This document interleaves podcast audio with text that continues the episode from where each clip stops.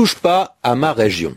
C'est le titre du quotidien Libération vendredi dernier, et cette formule me permet de répondre à Romain Dolo, qui se demande bien le sens exact et surtout l'origine de cette expression touche pas à quelque chose. Le sens est simple, hein. dans l'exemple qu'on a donné, il signifie il ne faut rien modifier aux régions françaises. Il faut les laisser telles qu'elles sont et ne pas leur donner plus ou moins de compétences, plus ou moins de pouvoir. Touche pas à ma région, ça veut dire on ne change rien aux régions.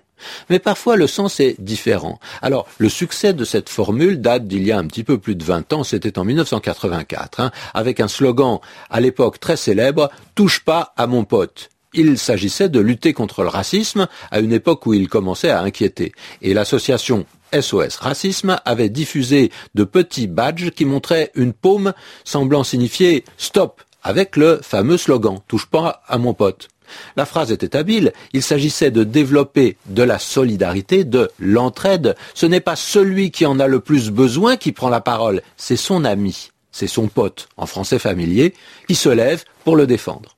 Mais attention, ce genre d'expression était déjà présente en français familier depuis longtemps. Dans les années 50, un roman policier à succès dont on a ensuite tiré un film s'appelait Touchez pas au Grisby, c'est-à-dire ne touchez pas à mon argent, ce qui rappelle l'expression encore plus familière qui inverse les deux mots pas touche. Et puis on se souvient même du latin, hein, avec euh, la phrase que dit Jésus, noli me tangere, ne me touche pas. Mais ça, c'est vraiment les origines.